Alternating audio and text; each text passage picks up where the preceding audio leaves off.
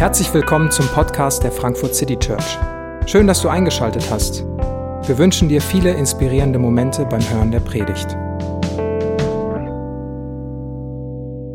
1946 trotzdem Ja zum Leben sagen, ein Psychologe erlebt das Konzentrationslager. Und er stellt da einige Beobachtungen auf, er stellt einige Thesen auf. Zum Beispiel ein Satz, den er schreibt, ist, wer um einen Sinn seines Lebens weiß, dem verhilft dieses Bewusstsein mehr als alles andere dazu, äußere Schwierigkeiten und innere Beschwerden zu überwinden.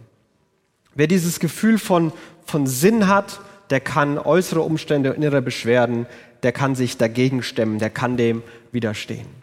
Und aus diesen, aus diesen Gedanken und aus auch, auch vielen anderen ist diese ganze Resilienzbewegung gekommen. Wenn man das heute googelt, dann wird man relativ schnell auf sieben Säulen, sieben Schlüssel, manche machen acht oder neun, weil sie noch zwei dazu denken, aber die meisten haben sieben äh, Punkte, die für Resilienz ganz entscheidend sind. Und die Grundidee ist quasi folgende. Es gibt in dieser Welt äh, etwas, was passiert, also quasi ein, ein Reiz und darauf kommt dann eine Reaktion. Also mir passiert was Schlechtes und dann reagiere ich so. Jemand sagt A, worauf ich immer B fühle. So, also dieses, dieses Muster und die Resilienzidee ist quasi zu sagen, zwischen Reiz und Reaktion, dazwischen gibt es noch eine persönliche Entscheidung. Das ist kein Automatismus. Du bist kein hilfloses Opfer deiner Umstände und wenn jemand A sagt, dann musst du immer B fühlen oder machen oder tun, sondern es gibt da dieses, diesen Zwischenschritt, das ist deine Entscheidung, das ist deine Verantwortung, wie du reagieren möchtest, wie du fühlen möchtest, was du denken willst. Und dieses Muster, diese Idee macht Resilienz quasi auf. Das ist so ein bisschen die, der Gedanke, der dahinter liegt. Zwischen Reiz und Reaktion wird Reiz, Entscheidung und Reaktion eingebaut. Und die zweite Idee ist zu sagen, das kann man lernen. Das ist nicht, wo man sagt, so die einen Menschen sind halt so, juhu, die anderen sind halt nicht so, leider Pech gehabt, sondern das ist etwas, was man, was man lernen kann, was man trainieren kann, ja, was man trainieren muss. Und dafür werden dann meistens eben diese sieben Säulen, diese sieben Schlüssel für Resilienz vorgestellt. Und ich glaube sogar, dass viele davon sehr, sehr hilfreich sind. Und zum Beispiel, wie kannst du resilienter werden? Also wenn du, äh, du kannst alle Selbsthilfebücher lesen oder es googeln oder so. Oder hier ist eine ganz, ganz kurze Zusammenfassung. Ich habe nicht alles gelesen, aber das ist die kurze Zusammenfassung von dem, was man so sieht. Akzeptanz ist ganz wichtig. Annehmen, was ist, die Situation annehmen, eigene Fähigkeiten annehmen und mit sich selbst irgendwie im Reinen sein. Erster Punkt. Zweiter Punkt. Optimistisch sein. Glauben, dass es besser wird, dass man es schafft, irgendwie da rauszukommen. Einfach dieser positive Blick auf die Welt. Lösungsorientiertes Denken, Probleme als Chancen sehen, Schuldfrage ausklammern und kreative Lösungen finden. Selbstfürsorge, Zeit, Stress und Gesundheitsmanagement auf eine gesunde Art und Weise machen, die eigenen Bedürfnisse kennen und erfüllen, Nein sagen und Grenzen akzeptieren. Selbstwirksamkeit, die eigene Möglichkeit sehen, Hilflosigkeit mit Eigeninitiative begegnen, agieren statt reagieren, Opferrollen verlassen und Verantwortung übernehmen, Beziehungskompetenz, kritikfähig sein, um Hilfe bitten, ein Grundvertrauen haben, die anderen Menschen meinen es gut mit mir, gesunde Beziehungen haben und keine Abhängigkeiten. Zukunftsgestaltung ist der letzte Punkt. Träumen, Raum geben, Belastungen der Vergangenheit loslassen, die Zukunft planen und Ziele setzen. Gefühlt brauche ich dafür 17 Jahre Therapie, um bei all diesen Punkten zu sein. Ähm, aber das ist quasi, was aufgeführt wird, zu sagen, das sind die, die Schlüssel. Und die Prämisse hinter all dem ist, du hast die Verantwortung und du hast die Fähigkeit, resilient zu sein oder resilient zu werden. Du hast die Verantwortung und du hast die Fähigkeit, das zu machen. Das ist die Prämisse hinter all diesen Büchern, all diesen Blogs, all diesen Ratgebern. Sonst müsste man es ja nicht schreiben, wenn man nicht glauben würde, dass jeder, der das liest, das könnte und das machen kann. Ich glaube, da sind ein paar sehr tiefe und gute Weisheiten und Erkenntnisse drin. Es, Resilienz ist Training. Es ist wirklich so, dass wir nicht Opfer unserer Umstände sind. Es gibt kein einfaches Reizreaktionsschema und man kann halt sagen, ja, ich kann ja nichts dafür oder er hat gemacht oder sie hat gesagt und dann ist es eben so. Nein, es gibt da eine eigene Verantwortung, es gibt eine eigene Entscheidung. Wenn jemand etwas Böses macht, habe ich eine Wahl, wie ich reagiere und was ich tue. Ich glaube, es gibt viele hilfreiche Punkte in diesen einzelnen Kategorien, viele Dinge, die darin erstrebenswert sind. Aber ich glaube, es gibt damit ein ganz, ganz großes Problem, was, was selten so markiert wird. Und zwar meistens nehmen Leute irgendwelche Geschichten, irgendwelche inspirierenden Personen, Leute, die Resilienz bewiesen haben, und dann zeigen sie in deren Leben, er hat hier das gemacht, da dort gemacht. Sie hat hier das gemacht und sie hat hier das, das gemacht. Und sie gucken quasi auf das Leben von Leuten zurück, leiten die Prinzipien ab und sagen, deswegen konnten sie diese Umstände meistern. Und wenn du auf ein Leben zurückblickst, im Rückblick zu sagen, ich habe akzeptiert, was gerade ist, ich habe versucht zu vertrauen, dass es besser wird, meine Verantwortung übernommen, ich habe immer geglaubt, dass ich was tun kann und habe das gemacht, ich habe mir Hilfe geholt, ich habe Dinge angepackt, Ziele gesetzt und dann Schritt für Schritt darauf zugearbeitet. Und im Rückblick ist das eine tiefe Weisheit, eine inspirierende Geschichte. Wenn ich jetzt aber den Rückblick verlasse und das beginne als Maßstab von Anfang an anzusetzen und eine Voraussetzung zu machen, dann kann das ziemlich zynisch klingen. Ich weiß nicht, wie deine Situation ist oder ob du die Situation vorstellen kannst, wo du Resilienz wirklich brauchen würdest. Und dann kommt jemand und sagt, also, du musst erstmal akzeptieren, was ist, vertraue darauf, dass es besser wird, pack an, du kannst was machen, hol dir Hilfe, wo du sie brauchst, trau dir was zu, setz dir Ziele, übernimm Verantwortung und dann auf geht's. Und es kann eine ganz schöne Belastung, ja fast eine erdrückende Last sein. Die Resilienzliteratur schaut immer zurück auf alles und sagt, deswegen kannst du jetzt auch so leben. Aber es gibt die Situation, wo wir die Ohnmacht spüren, die Trauer spüren, die Überforderung spüren, vielleicht weil was Großes passiert ist, vielleicht aber einfach nur, weil der Alltag gerade so ist. Und da beginnen diese Muster an ihre Grenzen zu kommen. Und dann beginnt diese Idee von, du hast die Fähigkeit dazu, ganz schnell umzuschlagen und eine Riesenlast zu werden. Nämlich hier ist der Resilienzplan, so geht's, du bist aber nicht fähig, ihn umzusetzen. Das ist dann die Aussage, die bleibt. Man kann diese, diese Ideen haben und diese Ideen denken und sagen, ich wäre gern so widerstandsfähig, wie haben es die gemacht? Okay, hier ist der Plan. Und wenn ich es dann am Ende nicht bin, dann kann ich zu niemandem gucken, als zu sagen, ich bin einfach nicht fähig. Ich bin nicht gut genug, ich bin nicht weit genug, ich bin nicht schlau genug, ich bin nicht das genug, ich bin nicht dies genug. Deswegen bin ich nicht resilient. Und für mich ist dann überhaupt gar keine Hoffnung mehr. Noch weniger Hoffnung, als vorher da war. Und ich, und ich möchte mit die, an diesem Punkt vielleicht als, als einleitenden Gedanken zur Resilienz, da hat es sehr viele positive Dinge. Und dann gibt es diese, diese Schattenseite und dieses Problem. Und trotzdem glaube ich, dass Widerstandsfähigkeit, dass Menschen in schweren Zeiten ihre Umstände übernehmen, dass sie dankbar bleiben, hoffnungsvoll bleiben, Gott und ihren Nächsten lieben, dass das ein echter Wert in der Bibel ist, dass die Bibel auch voll von diesen Leuten ist, die das so gemacht haben und so gelebt haben. Ja, sogar andersrum. Es gibt keine Person, bei der das nicht so war. Es gibt keine Person in der Bibel, bei denen immer alle Umstände tiptop waren, alles Friede, Freude, Eierkuchen und nie Probleme aufgekommen sind oder die durch Umstände einfach von denen nicht berührt waren. Nein, alle haben diese Widerstandsfähigkeit gebraucht, gehabt und leben müssen. Und ich glaube, in den letzten Jahren ist bei uns eine Illusion geplatzt, dass man das, dass man das braucht, dass das Staat, dass Bildung, dass Wirtschaft, dass, dass Kapitalismus und, und demokratische Systeme dafür sorgen können, dass Umfelde kontrollierbar werden, dass, um, dass das Umfeld sicher ist, dass es keine Probleme gibt. Und in den letzten Jahren ist diese Illusion geplatzt. Und ich persönlich, bin jetzt kein, ich habe jetzt keine Weisheit da, aber ich glaube nicht, dass es in eine Welt zurückgeht, wo alle Umstände, alles Äußere wieder gut ist. Ich glaube, es ist zwingend notwendig, dass wir lernen, mitten in Schwierigkeiten, mitten in Herausforderungen, mitten im Leid zu widerstehen und trotzdem unsere Verantwortung zu übernehmen und unser Leben zu gestalten. Ich glaube, das werden wir brauchen. Und mit dieser Idee und diesen Gedanken wollen wir uns in den nächsten Wochen beschäftigen, wie das, wie das aussehen kann. Was ist mit unserer Sehnsucht nach Resilienz? Und was hat das mit Jesus und dem Glauben zu tun? Wir haben gerade einen Text gehört, der ist eine, eine kleine Episode, ein kleiner Einblick aus dem Leben von David, von König David, der hat circa 1000 vor Christus gelebt, äh, ist bekannt als der größte König von Israel und das war noch in der Zeit, als er noch kein König war. Ihm wurde versprochen, König zu werden. Er war dieser, dieser kleine Junge, der voller Gottvertrauen und ein bisschen Naivität diesen großen Mann äh, bekämpft hat, namens Goliath, David gegen Goliath, vielleicht die bekannteste Geschichte aus seinem Leben. Er hat sich mit Gottes Hilfe dem, diesem, diesem Tyrannen, diesem Riesen gestellt, hat gegen ihn gekämpft, hat widerstanden.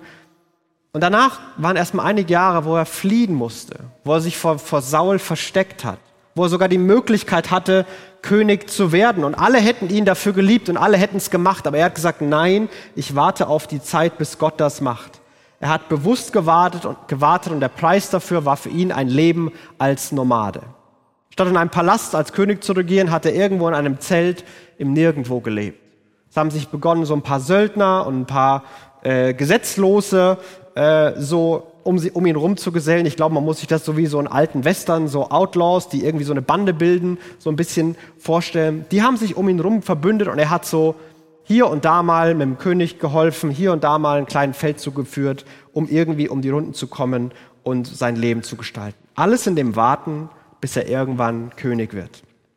Und als sie irgendwann mal auf diesem, auf diesem Feldzug waren und dann wieder zurückkommen, merken sie, dass was ganz gehörig nicht stimmt. Sie haben in Ziklag, das ist im Süden vom heutigen, äh, heutigen Israel, heutigen Palästina, da am, am Südspitze, hatten sie ihr Lager aufgenommen und dann sehen sie auf einmal vor der Ferne, das sind die Verse 1 und 2, dass es mit ähm, dass es mit Feuer verbrannt wurde, dass alles Mögliche weggefangen, äh, weg, weggeführt wurde. Frauen, Kinder, alles Vieh, alles, was Wert hatte, wurde irgendwie mit, mitgenommen, der Rest wurde abgefackelt. Es gibt diese riesige Krise, persönliches Leid, die Gruppe leidet und es ist nicht seine Schuld. Es war jetzt nicht so, er hat was falsch gemacht, sondern es ist einfach passiert. Es ist eine Krise, die von außen in sein Leben kommt. Und dann beginnt diese Perspektive von David aufgenommen zu werden in der Geschichte, ähm, Vers, Vers 3 und Vers 4. Und da heißt es, als nun David mit seinen Männern zur Stadt kam, sahen sie das Feuer, sah sie, dass sie mit Feuer verbrannt war. Also sie reiten zurück und auf einmal riecht's komisch, da steigt Rauch, Rauch auf und sie sehen, da brennt's. Da stand mein Haus. Was mit meiner Frau? Was mit meinen Kindern? Was ist los?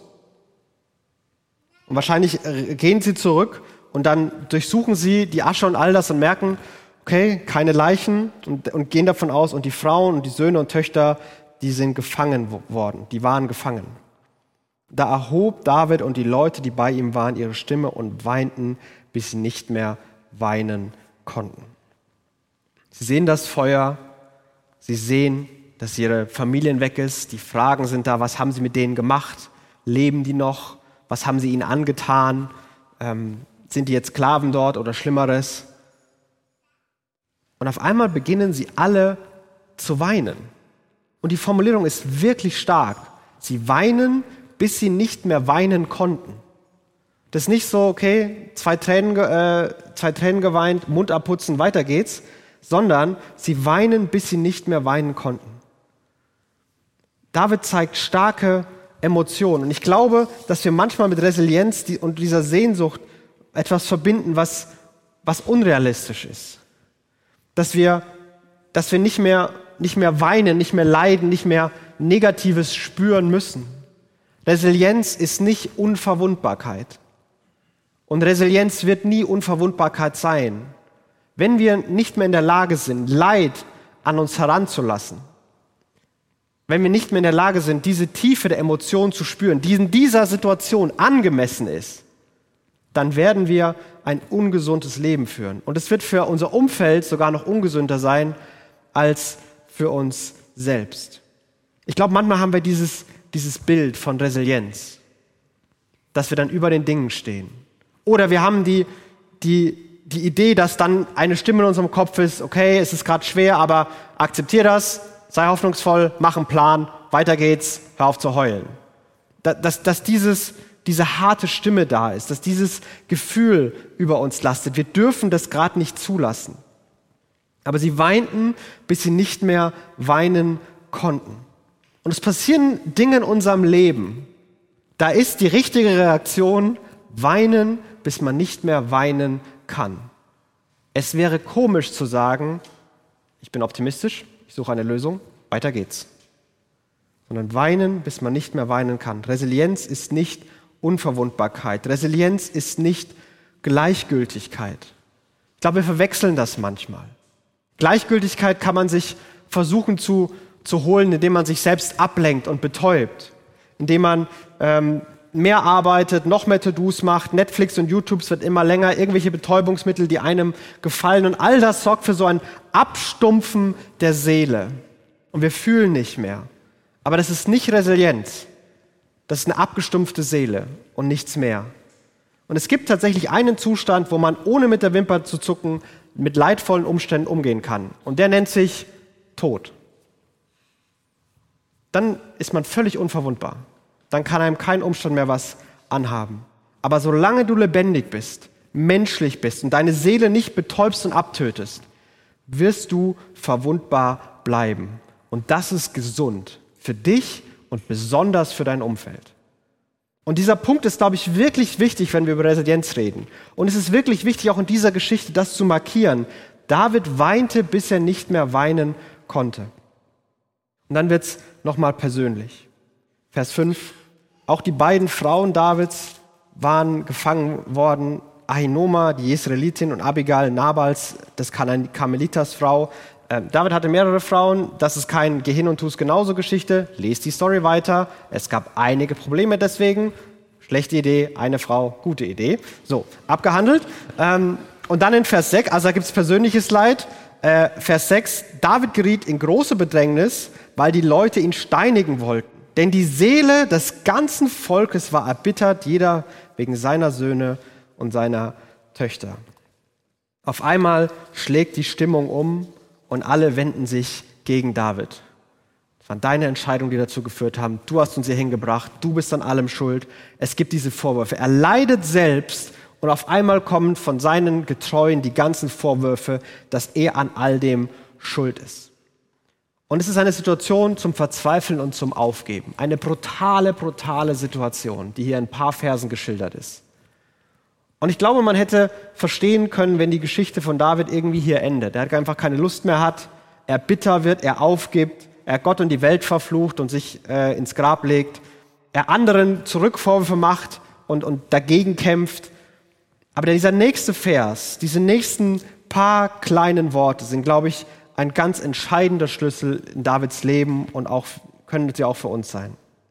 David aber stärkte sich in dem Herrn, seinem Gott. David aber stärkte sich in dem Herrn, seinen Gott. Das sind nur ein paar Worte. Und David wird hier selbst aktiv. Er stärkt sich. Das ist eine reflexive Grammatikform. Man kann grammatikalisch beweisen, dass David Verantwortung übernimmt. Er übernimmt Verantwortung, er stärkt sich selbst. Er, er bleibt dabei, verantwortlich zu handeln. Aber er stärkt sich nicht mit seinen eigenen Fähigkeiten, indem er sich daran erinnert, was er alles so kann, was er in der Vergangenheit schon gemeistert hat, äh, wie die Zukunft werden soll, indem er einen Plan macht, sondern David sucht die Kraft nicht bei sich selbst. Er stärkt sich in dem Herrn, seinem Gott. David hat ein anderes Muster. Es gibt diesen Reiz und am Ende eine Reaktion. Aber dazwischen ist für David geschalten, sich bewusst an Gott wenden. Reiz, an Gott wenden, reagieren. Reiz, an Gott wenden, reagieren. Reiz, an Gott wenden, reagieren. Das sieht man wieder und wieder und wieder im Leben von David. Das ist ein Muster, das er sich antrainiert hat. Und das ist ich glaube nicht, dass das ein heiliger Moment ist, wo er so, das hat er sein Leben lang gemacht und in diesem Moment fällt ihm ein, dass er sich jetzt an Gott wenden kann.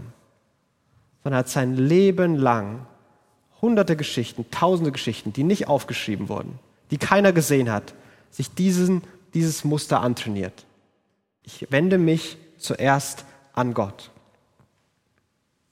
Was ist, was ist deine erste Reaktion? Wie sieht es bei dir aus? Kurze Selbstreflexion wenn du eine schlechte Nachricht bekommst, ein Gefühl der Überforderung bei dir aufkommt, du die Ansprüche und Erwartungen spürst. Was, was denkst du, was fühlst du, was tust du? Womit lenkst du dich ab? Greifst du deine To-Do-Liste? Tust du so, als wäre nicht? Greifst du direkt zum Handy? Was ist die erste App, die du öffnest? E-Mails? YouTube? Instagram?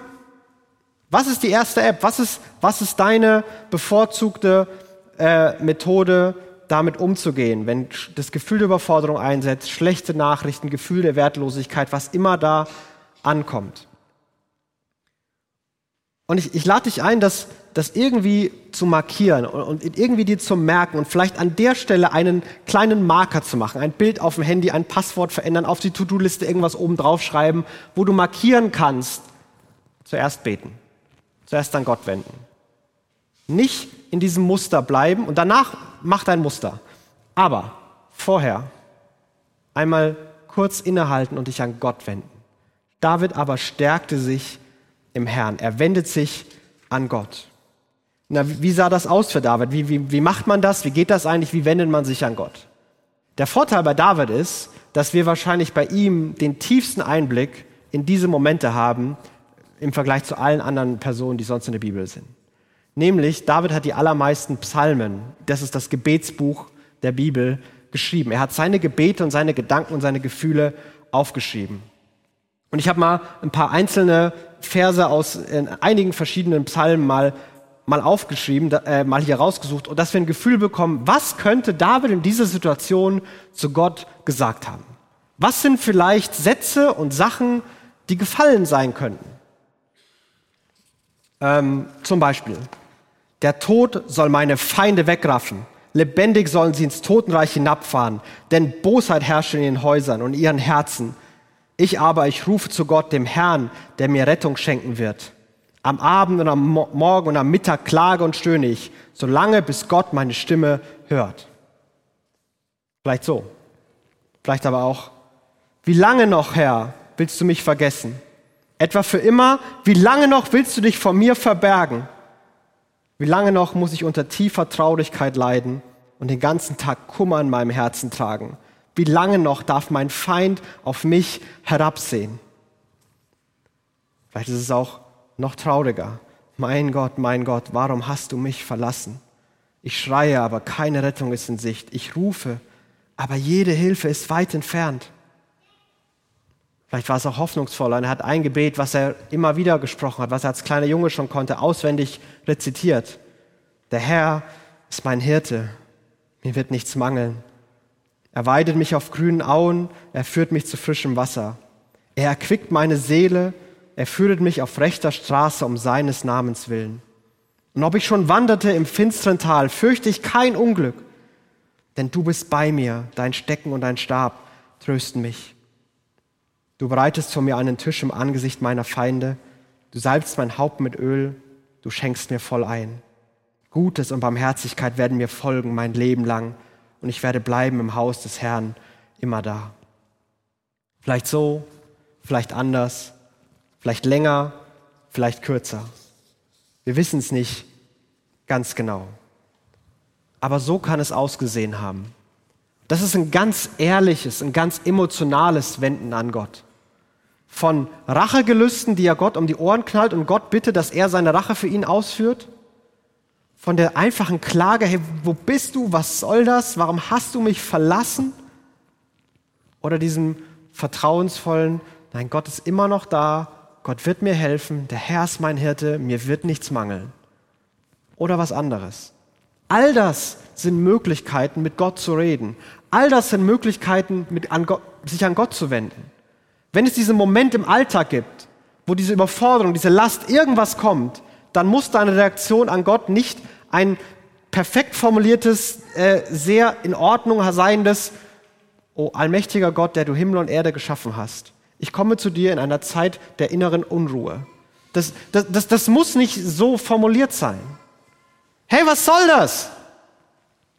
Das ist passiert, das ist los, mach was. Diese Gebete sind gut, diese Gebete sind hilfreich. David aber stärkte sich in dem Herrn, seinem Gott. Resilienz ist nicht Gleichgültigkeit, David zeigt starke Emotionen. Resilienz ist aber genauso wenig ne, kein Aktionismus. David betet zuerst. Er macht nicht sofort einen Plan, setzt sich hin und reitet los. David betet zuerst. Resilienz im Leben von David ist dieses ehrliche Wenden an Gott und dann Verantwortung übernehmen. Aus der Gottesbeziehung, aus dem Vertrauen heraus, aus diesem Gebet, ob es ein Klage, ein Rache oder ein hoffnungsvolles Zuversichtsgebet ist. Daraus kommt seine Stärke. Da erlebt er diese Begegnung mit Gott und aus diesem Moment kommt die Fähigkeit, die er selbst nicht hat. da entsteht Hoffnung, da entsteht das, was wir brauchen, da ist Sinn zu finden. Die Geschichte für David geht weiter, dass er tatsächlich dann aber Verantwortung übernimmt, denn das gehört auch dazu. Es ist nicht so, David stärkte sich äh, in seinem Gott und dann kommt der nächste Vers und die Frauen und Kinder kamen glücklich pfeifend zurückgelaufen und alles war gelöst. Das ist nicht der nächste Vers. David beginnt Entscheidungen zu treffen, er fragt Gott und das finde ich auch ein krasses Gottvertrauen. Die hatten so ein Lossystem, im Endeffekt ist es wie eine Münze werfen. Gott, soll ich denen nachjagen, ja oder nein? Wupp. Jupp, ich reite hinterher, Gott hat gesprochen. Und dann reiten sie los, kämpfen, gewinnen, es gibt immer noch Probleme unterwegs und holen tatsächlich alle zurück. Gott gibt ihm die Kraft, gibt ihm die Stärke und Gott gibt ihm Fähigkeiten. Aber diese Verantwortung, die David hat, da sagt Gott nie so, jetzt setz dich mal hin, ich mache das alles für dich. Du musst nie wieder irgendwas tun. Ich löse alles für dich. Sondern hier ist Kraft, los geht's. Du bist hingefallen, hier stehst du wieder, ich komme mit, aber du musst laufen lernen. Du musst das trainieren. Ich nehme dir nicht die Verantwortung. Gott gibt uns die Kraft, ohne uns die Verantwortung dafür wegzunehmen. Jesus wird mir die Kraft geben und mit der Gewissheit beginne ich jetzt Schritte zu gehen und loszulassen. Und vielleicht ist die große Frage für uns bei allem, was vielleicht so schön und so anziehend klingt. Warum sollte sich denn Gott ausgerechnet für mein Problem interessieren? Warum sollte denn diese Gebete, dieses Klagen, dieses Jammern, dieses Schreien, dieses Hoffnungsvolle, warum sollte das, warum sollte Gott nicht sagen, ist doch dein Problem? Kümmere du dich rum, stell dich nicht so an. Ich habe genug zu tun. Hast du schon mal Afrika gesehen? Weißt du, was in der Ukraine los ist? Pff, du in Deutschland. Warum sollte sich Gott für mich und meine Probleme interessieren? Naja, Gott hat die Welt so sehr geliebt, dass er Jesus gesandt hat, dass Jesus selbst in diese Welt gekommen ist. Wir sind ihm nicht egal. Und wir sind ihm so wichtig, dass er persönlich kommt. Nicht nur ein Brief, nicht nur ein Bote, er kommt ganz persönlich, mitten hinein. Und er erlebt sogar all die Probleme. Er weiß, wie sich all das anfühlt. Aber Jesus ist viel mehr als eine Identifikationsfigur, die aus Liebe eben zu uns gekommen ist. Er ist mehr als der Freund an meiner Seite. Er ist der, der große Gott, der Retter und der Herrscher. Und ich glaube, gerade in schweren Umständen kann unser Gott nicht groß genug sein. Kann unser Gott nicht breit genug Flügel haben, unter denen man sich versteckt, einen groß genugen Schatten werfen, unter dem man sich stellen kann, eine groß genug Burg sein, in die man gehen kann. Wir brauchen einen so großen Gott wie möglich. Und Jesus ist dieser Herr, dieser Retter, der Herr der Welt. Und er kommt in diese Welt. Aber er wird von Freunden verraten, er bekommt ein unfaires Urteil, alle wissen, er ist unschuldig und trotzdem verurteilen sie ihn. Er leidet körperliche Schmerzen, er wird öffentlich gedemütigt und dann muss er auf elende Weise an einem Kreuz sterben. Aber darin besteht seine Rettung. Das ist seine Größe dass er selbst in diesen Umständen, wo sich das Böse, Tod, Hölle, Teufel, alles auf ihn kommt und alles sich auf ihn lädt, wo er es tatsächlich diesem Bösen den Zahn zieht und die Ohnmacht des Bösen bloßstellt. Er steht auf. Auferstehung. Das ist Resilienz. Ich glaube, dass Jesus das vielleicht so sagen will. Hey, so geht Resilienz, Leute. Auferstehen. Das ist der Plan. Jesus ist auferstanden. Er hat gezeigt, dass sei es noch so schlimm, sei noch so, wenn noch so was passiert, egal was ist, er ist größer, er ist stärker. Und daher kommt Hoffnung, Kraft und Trost, in dem wir leben. Wir können also mit Zuversicht zu Jesus gehen, weil er uns liebt. Wir können uns auch in jeder Lage an ihn wenden, weil er uns versteht, weil er es erlebt hat. Und wir können ihn um die Kraft bitten, die wir brauchen. Wir können mit seiner Kraft rechnen, weil Jesus auch verstanden ist und für immer lebt. Und diese Idee hatten auch, auch die ersten Christen. Sie haben sie im, im Hebräerbrief, haben sie das so äh, formuliert und festgehalten. Hebräer 4, Vers 15. Jesus ist ja nicht ein hoher Priester, also ein Vertreter und Fürsprecher, der uns, der uns in unserer Schwachheit nicht verstehen könnte. Vielmehr war er, genau wie wir, Versuchungen aller Art ausgesetzt, allerdings mit dem entscheidenden Unterschied, dass er ohne Sünde blieb. Wir wollen also voll Zuversicht vor dem Thron unseres gnädigen Gottes treten, damit er uns sein Erbarmen schenkt und uns seine Gnade erfahren lässt und wir zur rechten Zeit die Hilfe bekommen, die wir brauchen. Mit Zuversicht, dank Jesus, vor den Thron der Gnade kommen. Meine Einladung an dich ist, diesen Weg resilient zu werden, zu beginnen, diese Entscheidung zu treffen. Ich möchte lernen, mich in jeder Situation an Gott zu wenden. Ich stärke mich ab jetzt bei Jesus. Das ist mein Ziel, das will ich lernen. Diese, diese eine Sache. Ich will einen Weg finden, wie ich es schaffe, in meinem Alltag mich immer zuerst an Gott zu wenden. Wie ich ehrlich sein kann und dann mit kleinen Schritten mir das antrainiere. Und meine Hoffnung ist, dass wenn wir mal in 20, 30, 40, 50 Jahren auf unser Leben zurückgucken und vielleicht sogar jemand uns noch fragt, hey, wie habt ihr eigentlich bei all den Herausforderungen, all den Sachen, die zwischen 2020 und 2050 passiert sind, 2060 passiert sind, wie habt ihr das eigentlich gemeistert? Dass unsere Antwort ist, also erstens gemeistert haben wir gar nichts, aber wir haben versucht, uns immer an Jesus zu wenden. Und er ist da, er ist real, er lässt uns hoffen, er tröstet uns und er hat uns die Kraft gegeben, die wir gebraucht haben, um unsere Verantwortung zu übernehmen, um Gott zu lieben und unseren Nächsten zu lieben. Wende dich in jedem Moment zuerst an Jesus. David aber stärkte sich in Gott. Und du kannst dich auch in deinem Gott, in Jesus, stärken. Ich möchte ein Gebet sprechen. Jesus, danke, dass du auf diese Welt gekommen bist. Danke, dass du weißt, wie es sich anfühlt. Was immer wir für Geschichten gerade mitbringen, was immer wir für, für Emotionen und Gedanken hier in diesen Raum mitgebracht haben. Du bist vielleicht der Einzige im ganzen Universum, der weiß, wie es uns wirklich geht, weil du all das erlebt hast. Und du bist auch der Einzige, der die Hoffnung, den Trost, die Kraft in unser Leben bringen kann.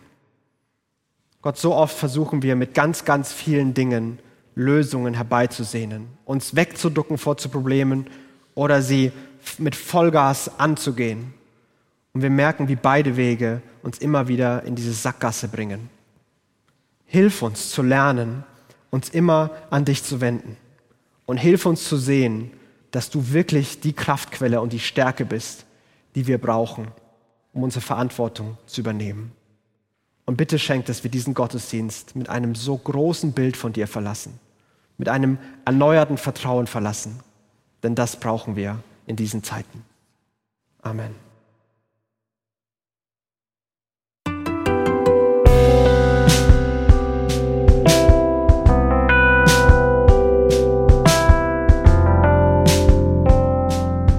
Wir hoffen, die Predigt hat dich inspiriert. Wenn du uns kennenlernen möchtest, dann schau einfach mal auf unsere Homepage www.frankfurtcitychurch.de oder besuch uns in unseren Gottesdiensten. Bis dann!